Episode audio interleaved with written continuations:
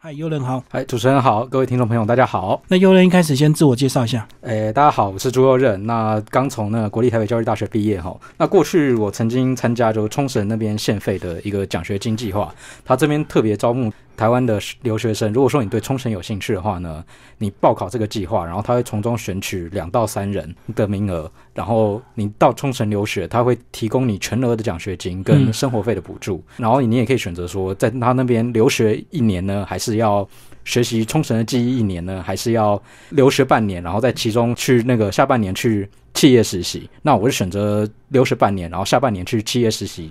的这个计划，那从中也认识到很多就是不同的冲绳事情，就包括在在学校里面啊，然后在那个企业实习的时候，跟当地人的公司同事相处的一些状况啊，然后的一些状事情，然后对我来讲，就是这是一个非常开眼界东西，让我认识到说，哦，原来就是除了去玩，然后还有一些大家比较刻板印象冲绳什么阳光、沙滩、水之外，哦，原来冲绳其实还有文化上啊、历史上啊很多。跟日本其实他们不太一样一个地方，所以我才。有感而发，就是写下了这本书。那其实冲绳过去的历史有点悲惨，所以它跟日本呢有一些这个呃距离，又有一点这个莫名的一些呃伤感。所以说，其实，在《朱佑论》里面这一本里面都有提到一些，不管是历史因素，或者是这个呃现况，都有很详述的一个描述啊。呃，那右任在这个刚刚也讲到，说他是参加这个他们冲绳县有个县费留学生的一个计划，就是来台湾甄选两到三名的年轻人。但是，呃，你想要拿到这些奖学金跟一些生活补助还是要有一些条件，对不对？所以当初甄选还是有一些特别的条件。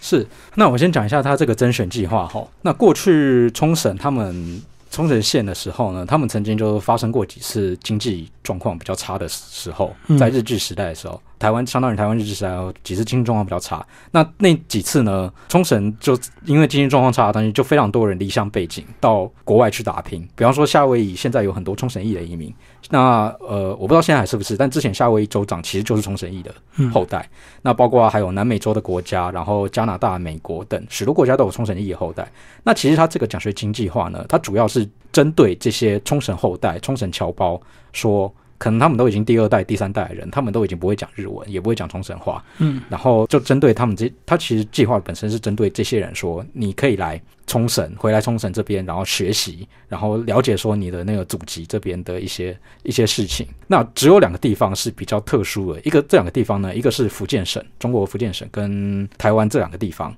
它这两个地方呢，它也招募学生，但它并没有。特别说就是要招募冲绳的后代，他是针对说，这你有兴趣，你就可以参加报名，然后你通过我们的甄试一个甄选过程中，你只要合格了，那你就可以就可以过去了，这样子的一个东西。那福建省是来自于说，过去明朝时期就已经有官派的福建省移民。移民到那个冲绳那个地方去。你现在去冲绳那霸，其实都还可以看到福州人。那还有一些就是关于那边那个时代的一些古迹啊什么的。那台湾这边则是我的猜想啦，我猜想就是台湾这边就是冲绳跟台湾之间其实一直有一种很奇妙一种缘分或关系。嗯嗯，像是以前琉球王王朝他们的史料有一些，其实战争中都被烧毁或干嘛的，但是。意外的，他们在找史料的时候发现说，诶，台湾大学有保存下来，有一些类似像这样子的缘分，这是冲绳跟台湾，因为它距离台湾就非常的近，对，那所以他在台湾这边就是他招募，就是也是希望说，就你既然有这个缘分，那就也希望说，就更多台湾人，如果说对冲绳有兴趣，然后欢迎来参加。对，我想今年应该也可能会举办，所以听众朋友如果有兴趣的话，搞不好也可以去报名参加看看。就福建跟台湾跟冲绳有一些特别的缘分跟感情，所以历史上也有一些纠结，所以说他们对这两地也有。些招募一些年轻人，就是鼓励你到那边去看看。是的，对对对。那其实那个，即使是他们有这么好的一个招募条件，这个全额的这个奖学金，甚至还提供你生活费，还包你吃住这样子。但是要呃，在台湾中断一些事情，不管是中断学业或中断工作一年，还是要有一些取舍，对不对？那你当时是二零一七年，你是什么状况，让你可以空下这一年去冲绳？那这个时候呢，其实我本来还在研究所，那我本来。在没有还没有冲绳这件事情还不知道的时候呢，我本来的打算是说，我要利用这一年来毕业，写完我的论文毕业。那我就读国立台北教育大学台湾所。那本来我就是要写那个，然后我们手上有一个就是创作的可以代替论文出版的毕业方式。嗯，对，就是用文学创作。那我本身就写小说了嘛，啊，所以我后来就想一想，又觉得说，好，那我来创作试试看。而且所上的师长也鼓励我这样做，他们认为我是创作者，就是可以照我的。方式去发展。那我本来在筹备准备这个的时候呢，突然有一天就接到从学校信 email 里面接到就是有冲绳这个计划的消息。嗯，然后我看到条件，我就觉得哇，这个条件真的很好，对，就可以免费去一年嘛，那谁不心动呢？嗯，那可是我很苦恼，说那我的论文怎么办？然后我就去问了我的那个指导教授，那就是现在的向阳老师林谢阳教授，然后他就鼓励我说，就是年轻的时候可以出去就赶快出去，就是可以去外面看一看，就赶快出去看一看。那他这样鼓励我说，就是让我也是下定一个决心，说好，那我也试着去去去看吧。这样子，所以就开始筹备这个报考计划，然后就想说，如果说上后就去那边一年看一看，然后搞不好空闲时间还可以拿来创作。那没有想到的是，说我去了那一年，就是因为在当地，然后学到了很多东西，然后又觉得在跟当地人相处的一些过程中，其实是非常愉快的经验，然后又学到了很多，就是台湾。可能过去不知道冲绳事情，但是现在台湾提到冲绳的时候，都是想说啊，那是一个玩乐的地方，那是一个旅游的地方，我们需要去冲绳玩五天四夜或干嘛的一个地方，像这样的地方。但其实除此之外，冲绳有非常多非常多，就是可以深入挖掘的一些史事啊、文化什么的，而且它跟台湾就是其实也有非常密切的缘分。但这件事情很可惜的是，大部分台湾人并不太晓得。这件事，嗯，对，所以大部分都是把冲绳当做一个这个玩乐岛就对了，对对对，所以就是有点加深经历过这样子的事情之后，让我就是中间有点改变计划，说好，那我就来写这本书。我本来是要写小说啦，对，然后后来就想说，哎，那我既然我也知道这些事情，然后不如就由我来写，然后来介绍给大家。所以这本书也是你的这个呃论文创作吗？对，那他也是报我论文创作毕业的。哦，所以刚好两全其美，觉得又去玩了，然后又完成了一本这个创作，是是这个研究所毕业，我自己也非常意外，因为本来是没有要写的。那其实这本书分为四个部分呢，第一开始的认识，包括冲绳的生活、冲绳的棒球、冲绳的记忆。那冲绳的棒球你写的非常多的一个篇幅哦，那你过去也出版两本这个棒球的小说，那是不是也跟听众朋友稍微介绍你个人跟棒球有关系吗？以前有打过吗？呃，我不是，我没有真的很认真的打过。就是去玩一玩是那种程度而已，对，球技也不好。但是我是算是一也算是看了蛮长一段时间的球迷了。我是大概从二零零六年就开始看棒球，那一年陈金峰从美国职棒回来台湾，加入了拿定球队。对，那陈金峰非常有名的关系，所以就是借由那股热潮，所以开始了我的看球的一个。过程哈，所以你是棒球的铁粉就对，对对对对，嗯嗯嗯，对。然后透过观察台湾的棒球，到了冲绳，你很自然也会关注到冲绳的棒球发展这样子。是，那事实上我当初在报考那个奖学金，这算是一个面试的时候，我也有跟主考官提到这件事情，就是我是本身就写过棒球小说，那我对棒球有兴趣，所以我觉得我可以去冲绳那边，就是体验一下他们那边的棒球文化是什么的样子的状况。那稍后也会为听众朋友来介绍这个章节，然后先把这本书的四个架构先稍微跟我们听众朋友介绍一下。好的。那我们现在这个书分成四个架构，是分别冲绳出世、冲绳生活、冲绳棒球，还有冲绳记忆这四个部分。出世呢，就是我这次去冲绳，其实是我个人第一次去冲绳，过去包括说去玩或什么的都没有过，所以我下飞机之后，从那霸西港下机之后，我所有看到的事情都是我第一次看到。对，所以冲绳出世就是在一个，就是我刚下飞机，然后经过接待，然后到了那个他们的大学，然后一些比较出奇的一些事情，生活上的事情。的一些简单的描述。那后来冲绳生活这一部分是我前半年的那个在琉球大学留学生活已经过完了。那下半年之后，我要去一个叫东洋企划印刷的公司实习。那是一家那个冲绳在地的呃印刷业兼出版产业的一个公司，小公司。那我到那边实习的时候，就是因为我已经在冲绳待过一阵子了，已经算是有点初步的认识。然后在那边实习的过程中，我周围全部都是冲绳人，那个整个公司里面只有我一个是外国人，不是日本人，不是冲绳人。然后我在借由跟他们一些相处的过程，我本来去日本公司之前，这公司之前是非常有点不安心的，因为大家都知道说日本人可能做事情比较严谨、龟毛，对，然后可能甚至还有点排外的倾向。但是我在这个公司工作的过程中，我发现说大家都把我当朋友一样看待，当朋友、当家人一样看待，就非常非常和善。所以我在这边公司就是也没有说。碰到说那些被排挤啊或什么的状况，对，然后就是写一下关于就这些跟这些同事相处，还有一些我看到的事情。那棒球这一部分呢，我自己非常喜欢棒球，那也去冲绳看过好几次比赛。那看过比赛的时候，我就很惊讶说，诶，为什么他们的学生棒球，他们高中打棒球的那种比赛，台湾人可能你跟我讲说有两个高中打棒球球队的比赛，可能没有什么人要去看。可是冲绳那边非常多人看，就一场比赛几千个人，甚至满场都是有可能的事情。那我就很好奇，哎，为什么会这个样子呢？然后就想到说，哎，那我来研究一下他们的棒球发展，他们为什么这种事情总不可能是第一天梦出来的嘛？对，对他们究竟是怎么样变成说，就棒球变成一个非常人气的项目，然后借此。然后因因为有这个动机，然后开始研究他们的棒球历史，然后结果就是我写出来这些，嗯，他们一些的那个棒球的进程。那最后的冲绳记忆这个部分呢，就是包括说冲绳过去它是一个独立国家，叫琉球王国。那包括说它从琉球王国开始发展，然后可能被日本并吞，然后接下来又经历过战争，然后经历过一些文化上面的一些变革或怎么那样子一些状况。那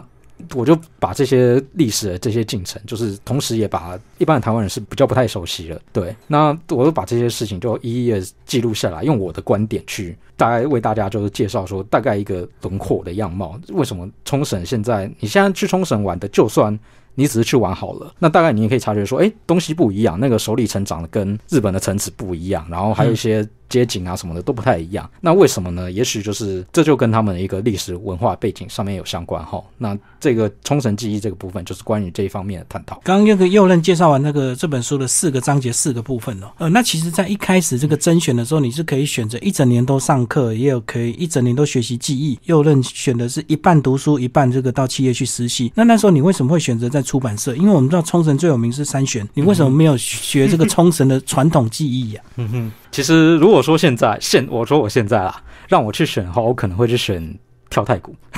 因为我很喜欢那边的太鼓表演。那我想一下，为什么当初是选出版社的原因，就是因为我自己是写书的。那我好奇也是说，诶，那当地在冲绳当地那边的出版，或者是一个日本的出版，他们做事情的方式跟台湾的出版有什么不一样呢？这是我的好奇的地方，所以就决定说，好，那我去他们的那边的出版社实习看看。对，当然他们就帮我安排了一个在地的出版社，这样子东洋计划印刷是。不过特别的是，它并不是真正所谓的印小说或印书的那个地方，对，它它是类似印 DM、印广告宣传单的那种。对，它其实就是一个印刷印刷公司，然后因为他们刚好也有美编人才，然后也有编辑上面的人才，所以他们顺便就出版了。一些杂志，然后或者是跟其他作者合作出版了一些书籍，这样子的一间在地的出版社。不过你在这半年的这个时期很特别，是你居然还刚好遇到他们员工旅游，你居然又带他们回来台湾，我觉得很很奇妙的感觉。你带着一群人回来台湾进行他们的员工旅游，是对。那其实那个时候我进了公司之后，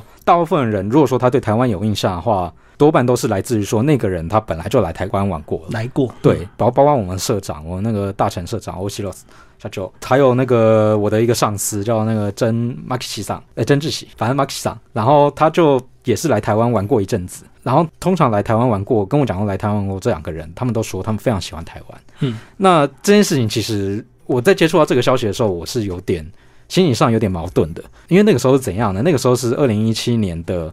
下半年，然后那个时候有一个很热的话题，就是大家在争论说，就是垦丁的衰落。嗯，对，我们就说我们垦丁那个，因为一些消费太高，对，消费太高，一些乱象什么的，导致观光客就是雪崩啊、下跌啊这样子的状况。然后那个时候就有很多人提出来说，哎，那个去垦丁玩还不如去冲绳玩，就还更便宜，然后也是阳光、沙滩、大海，就这些东西可以玩。对，那个时候就很多人这样讲。但是我心情是复杂，因为这些人他们跟我讲说，他们来台湾，他们觉得台湾很好玩，他们来台湾印象非常好。那个我们社长奥西留下就来台湾，那个人工旅游就是他决定的人，而他。本身来台湾乌来泡过好几次温泉，然后他非常喜欢台湾，他甚至有办法吃臭豆腐。对，就是他说他一开始不敢吃，但是他甚至来到时候已经习惯那个味道了。那所以我心情就很复杂，就是说一方面我们台湾人好像觉得说对自己是有点没有信心，就看到那个说看到别人冲绳弄得很好，就觉得说啊那个别人都弄得比较好，我们都不怎么样。但其实，在那边又是反过来一个状况，就是我在冲绳那边当地的时候，又变成说，哎，这些外国人他们其实很喜欢来台湾，觉得台湾很好，觉得台北是个繁华方便的城市。那个冲绳电车都只有一小条，也没有什么地方可以去，然后也没有什么精品高楼大厦，那些什么东西不多。对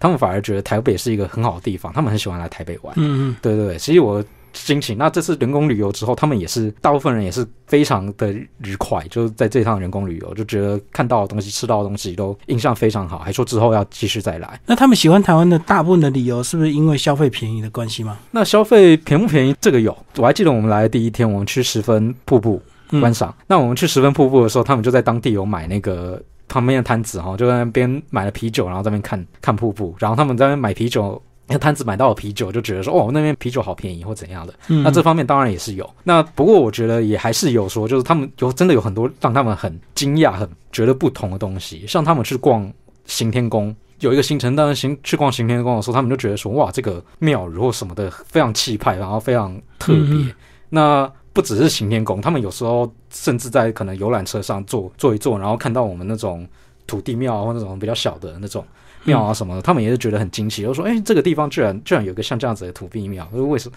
就很好奇说为什么会这样子。对，是是是，就对台北的街上这个什么都好奇，就对。对对，他们也是一个。那其实你们有个景点很好玩，你在书中有写说，居然安排带他们去逛五分铺。对，那他们一群男生，这个也没有特别想买衣服，怎么会去逛五分铺？这个我想应该就是可能，也许是我们，因为我想行程可能是我们这边台湾的旅行社有一个原因，可能是因为他不用钱，对，有可能自己逛就好了，是是游行，嗯，是是是。然后逛完五分铺，居然不是逛劳合夜市，居然去逛士林夜市，这样对对。你也是搞不懂这个，还是士林夜市太指标，一定要去？有可能是这样子，因为我在日本哈，听到说有日本人跟我讲说他来台湾玩过，我都会先问说你去哪里玩。嗯，然后第一集的就是可能来台湾一两次，通常回答就是士林夜市，然后九份，然后故宫博物院这几个点，所以我想应该就是一个指标性的。地点没有错，嗯，就是这个呃，第一次来的这个首选就对，啊，等你第二次来，你当然就会挑行程，就会挑一些特别没去过，对不对？是，像我刚刚讲的那个 Maxi 桑，他后来来有几次又跑来台湾，然后他每次来台湾一定会去一个地方，就是我们的迪化街，他觉得每次他每次去迪化街，他都有不一样的收获，他觉得这个地方。实在太奇妙了，因为店面很不同。好，那我们刚聊完这个右任，他带着这个他们呃，等于是刚好就跟着员工旅游来到台湾的这个趣事哦。那接下来就要聊到这个右任自己个人也非常拿手的这个棒球方面的这个呃经验。那你后来这个因为自己个人对棒球的兴趣，也开始研究冲绳的棒球。是，帮我们介绍一下冲绳的棒球在日本棒球的发展史上，它是一个什么样的一个地位？首先呢，我注意到了一件事情是冲绳。讲到冲绳棒球，现在大家可能就是把它融入到日本棒球的一环里面。可是有一件事情，一开始让我非常在意的是说，他们的第一个进军到甲子园的学校是在一九五八年的时候，由首里高中才第一次由代表冲绳打进了甲子园。那我就很惊讶，因为在我们的观念里面，冲绳它是日本棒球，那它早该打进甲子园了。包括说像台湾，我们之前的电影卡弄。那个是一九三零年代的事情，台湾一九三零年代都已经可以去打甲子园，那为什么冲绳要到一九五八年才能去打呢？然后我就很好奇，然后开始研究，然后发现说，哦，原来这是有中间有个赛制上面的问题。然后越研究越就越挖出有点挖出更多的东西，不只是棒球哈，像是一九五八年他们去打甲子园，然后一九六八年的时候，他们的新南高中这所高中拿到了全国四强，就他们拿到全国四强的时候，因为那时候冲绳还在美军的统治之那他们拿到那个四强。的时候接受媒体日本媒体的采访，就日本媒体居然问他们说：“你们是不是不会讲日文？你们是不是都讲英文？你们是不是看到日本国旗就是有就是有不一样的感想？”当时被访问人也是非常惊讶，我也是非常惊讶。那我的惊讶是说，就简直就像是我们那个有点像是我们卡通电影去打那个日本的驾驶员的时候，也是被日本记者问说：“啊，你们是不是台湾来的那个原住民土番，然后都不会讲日文？”对，是有一个这样子被。等于说被隔阂的态度，对被歧视的态度，对。那我我在之前是完全没有想过说，就是冲绳瑞安这个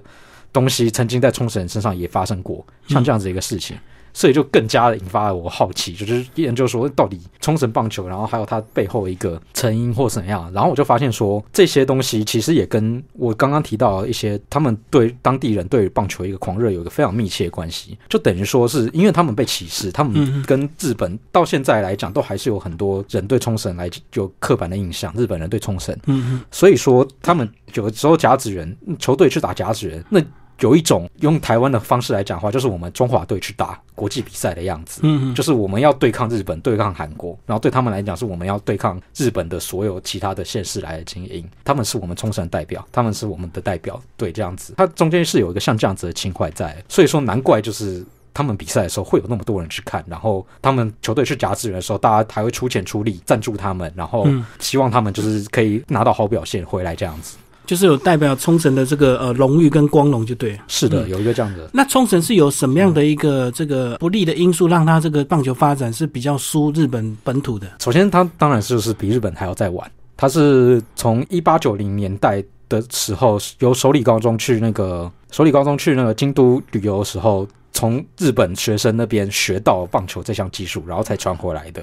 所以，他第一个他发展比较晚，第二个它发展过程也不太顺遂。因为冲绳历史上在日治时代后期遭遇到冲绳战争，那就被美军就等于说就整个遭到美军攻击之后，整个冲绳等于是被打成废墟了，而且死亡非常多，对，死伤非常严重，然后建设也毁的又乱七八糟，那非常东西从这个时候就开始中断了。嗯，所以战后之后肚子都填不饱，打什么棒球呢？基本上就是这样子的状况。嗯，哈，对，所以他有一个发展上面就比较受限。嘿，所以一直到一九五八年，甚至到一九八五年，他们去打甲子园，还有往后几年去打甲子园的时候呢，光是他们球员站上去跟别校的球员站在一起的时候，他们的球员都是比别人还要再矮小，就很明显的那个样子。对，都是有一个像这样子一个外在发展不利的现状况。哦，就先天这个体型的优的这个比较劣势，就对。是是是。好，那接下来帮我们介绍这个，你有呃这个斋弘义小传，你写了两两个章节，这个改变冲绳的男人是来帮我们介绍他的故事好不好？好，那斋弘义呢，这位他是。目前已经过世的一位冲绳的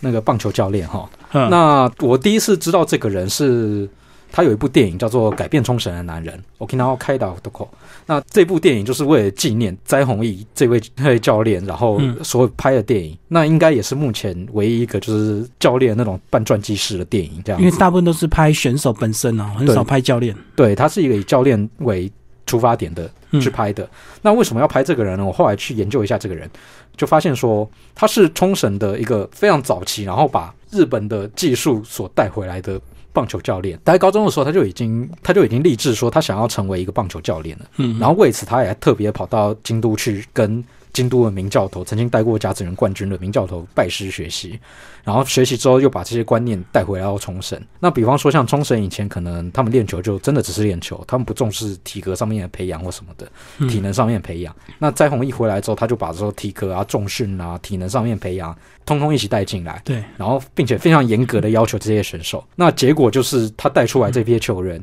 这些球员也确实在成绩上反映出来。一开始冲绳棒球他们。去打甲子园的时候是输的非常惨哦，就基本上每次都是去，然后可能第一场就输掉，然后因为淘汰制的比赛，所以就马上回家去，然后又又马上淘汰回家这样子。可是斋弘义这个教练呢，他在带丰建城高中的时期的时候，他带出了就是连续了全国八强的成绩，连续好几年。那后来他就再转队到那个冲绳水水产去带兵，然后在冲绳水产带兵又成功了。把冲绳水产推上了，就是最高成绩拿过两年的亚军的第一位，这在冲绳棒球史上前所未有的的事情，所以因此让他就是名声也是水涨船高，好就成为那个冲绳历史上，就是你要研究冲绳棒球，那基本上这个人你一定要知道，因为太多球员，然后太多辉煌事迹都是跟他有关的。好，那在《斋弘义小传》这个章节里也提到，他那时候这个非常仰赖的一个当家投手叫大野伦，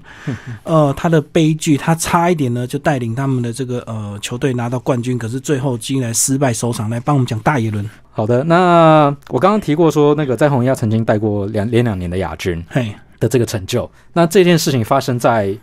他的亚军之后的第一次拿到亚军之后的隔一年，隔一年，因为上一次拿到亚军的时候，大家都觉得很可惜，我们就只差一步就能拿冠军了。那但是他大家又觉得对新的。新的那个赛季后，那个联赛非常有信心，因为为什么呢？因为有大野伦这个投手在。大野伦当初是当他从上高中的时候就已经受到各方的球探注目，然后连外县市人都知道说，哦，冲绳有一号非常强的投手叫大野伦，就王牌投手，王牌投手这样子的人物。所以大家相信说，如果说我们这次有了大野伦，我们一定可以就跨过那一步，成功的拿到冠军。但是，但很不幸的就是大野伦他在地方联赛的时候他就已经受伤了。嗯，他受伤之后，因为在弘毅他也没有，他培养球员的方式就是说，他把所有责任交给大野伦，那希望说他又能够因此激励自己，然后，然后，然后负起就王牌这个责任，所以他并没有去培养其他的后备投手，所以就变成说，即使大野伦受伤，还是只能由他上去投，然后继续继续带着伤在场上投球。那结果就是呢，他们在甲子园比赛。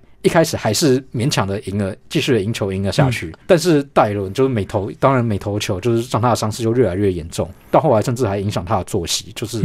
他是已经没有办法用右手使用右手吃饭，他必须要叫学弟帮他买三明治，然后他用左手吃，他只有一只手能用。然后教练也担心他的伤势，就每次比赛完就一直找医生啊，找，甚至还找什么灵媒师、整骨师那种旁门左道，能试的尽量帮他试试看。但是都因为他就是伤在那边，没有办法。嗯，那直到决赛为止，那决赛前四局的时候，冲绳水产球队还保持了领先，可是到第五局之后。大野轮手就已经完全不行了，就整个被对方在大阪桐鹰高校整个就完全打爆，然后他们领先优势也立刻就是马上吐了回去。嗯，所以这场比赛最后也是有就是大阪桐鹰获胜，然后冲绳水产还是只能停在亚军，没有拿到他们要的冠军这样子。那大野伦这个人。投手也很不幸啊，就是经过这次就是有点被操，就是被操坏了。之后就是他也没有办法继续投球，就转任了外野手。所以后来因为手已经来不及救治，他只能这个弃投重打就对了。对对对对。哦，不过他他到大学还是有打一些成绩哦，后来还是有进职棒队。是是，那他在大学其实打的都还是有那个明星级的身手哈。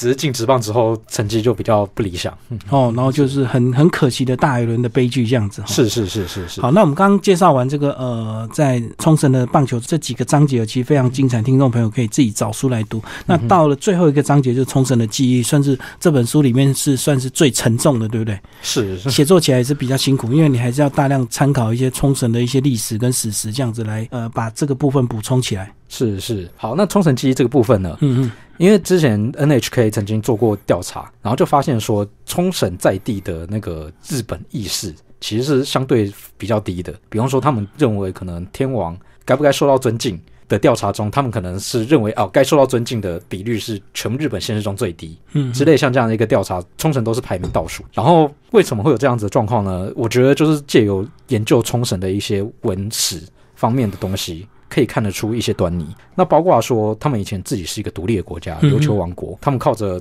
贸易经商，然后维持这个国家的生存。但是之后，那个日本的岛津藩，然后进攻琉球王国，就挟持了这个国家。之后，再因为那个牡丹社事件，台湾的牡丹社事件发生之后呢，清朝清朝那个时候有赔款嘛？赔款日本的时候，他那个时候就是条约里面就写说，就是因为清朝这边的人就杀了琉球的人民的关系，所以说我们。嗯，我们要赔款给日本，那等于就是说这一纸这一纸条约就另外一个解读意义就是说清朝承认他们杀了日本人民，所以赔款给日本，所以就等于说清朝承认琉球是日本的人，所以日本就后来就把琉球王国就彻底废除，然后改立成冲绳县，我们现在知道冲绳县。对，所以是有这样子一段历史在。所以其实冲绳在那个历史上呢，它跟台湾就是它大概早台湾二十年变变成日本领土。嗯，那台湾后来甲午战争之后，其实也跟冲绳有一点关系，因为冲绳那个时候被并吞之后，他们是有想要说我们要复国，然后可能要依靠清朝的力量、中国的力量去做复国这件事情。但很可惜，就是因为甲午战争的关系，让他们见识到说清朝已经没有力气帮他们了。那甚至连台湾都被并吞。那甚至日本为了宣扬战果，还把要去台湾就任的那个日本总督、日本的相关人士，就刻意去台湾之前，我们先停在那霸那边，然后举行演讲，让大家看看说，哎，日本已经。统治台湾喽，这样子就有个宣扬的效果，嗯，让当地人锻炼这样子，让他们这个死心就对，对，让他们死心，对，嗯，那其实这个呃，冲绳他们在历史上还是承受了很多这个灾难，对不对？包括这个二次世界大战也这这个很不幸被美国攻击这样子，然后包括冲绳好像很多人那时候还被致敬，对不对？对，被下令要这个是被强迫自尽。那个以前有有一位很有名的日本文学家叫大江健三郎，大江健三郎写写过一本《冲绳杂记》。然后他写完这本《冲绳杂记》之后，他就被告。嗯，原因是因为他在《冲绳杂记》里面写到说，就是日军对冲绳人民强迫自尽这件这一回事。那这件事情就是惹怒了日本的右派关系，所以日本右派又觉得说你不可以这样讲，所以就告他。嗯，后来是无罪定谳了。那这件事情其实也一直是日本跟冲绳的一个伤口，那个一些一个非常明显的隔阂事件。因为那个时候虽然。冲绳被日本并吞了，但是日本人还是不相信冲绳人，对他们冲绳人他就还是充满了歧视，这件事情直到现在都还有。所以日本军队呢，他其实很多日本军队他是不管冲绳人死活的，那甚至他们为了战斗，因为他们自己觉得对付美国是比较吃力的状况，所以他们可能粮食不够，然后或者是资源不够，所以他们没有力气去保护冲绳平民，嗯，然后也不希望，甚至还不希望说他们就是来跟他们抢食物或干嘛的，所以他就干脆叫他们自尽。那这些地方呢，其实这些事情其实一直一直有在被冲绳当地有在挖掘，就是相关的对致敬的历史。像是我刚回来的那一年，去年去年刚回来，然后在接近六月二十三号，六月二十三号是冲绳站，就是战争结束的那那一天。对，叫慰灵纪念日。那我在慰灵纪念日的时候，看到一篇冲绳的报道，他在报道说有一位老婆婆刚过世，经历过冲绳战的老婆婆，然后他就有说，这位老婆婆呢，她她过去就是她是外岛人，她不是冲绳本岛人，她冲绳外岛人。那冲绳外岛，她来冲绳本岛念书。就念到一半的时候碰到战争，她就马上被征召，强制征召去当做那个看护队，嗯然后到那个军中去服务这样子。那他到军中服务到一战争结束之后啊，他本来想要回故乡，结果他发现他故乡的父母亲都死了，而且不是被美军杀死了，是被日本人下令自杀死掉了。嗯，对，那是一个非常不幸的结果哈。所以他后来就是常常被受到邀请，就是去演讲啊或干嘛的，然后就是讲述这些战争的历史。因为对冲绳人来讲，他们是非常不希望就是战争再开打，然后再看到这些悲剧、曾经在他们身上的悲剧再度发生的。不过现在日本对冲绳好像有一些补偿，对不对？不管是用这个有形无形的这个，就是是希望能够补偿他们在过去那段时间的一些伤痛，这样。是，那现在其实他们就是有一些，当然你要说补偿够不够多或什么，那个可以再讨论啊。那基本上他们就还是有一些，因为有一些事情该做还是要做。就是对日本来讲说，就是冲绳这个地方，它现在还是有残存美军。对日本政府来讲，这些美军基地实在是他们他也没有办法忤逆美国的命令，然后也不敢叫他走。对，嗯不敢叫他走。对，那有一个像这样子的状况，但是冲绳有一些人民他们是很反对美军的，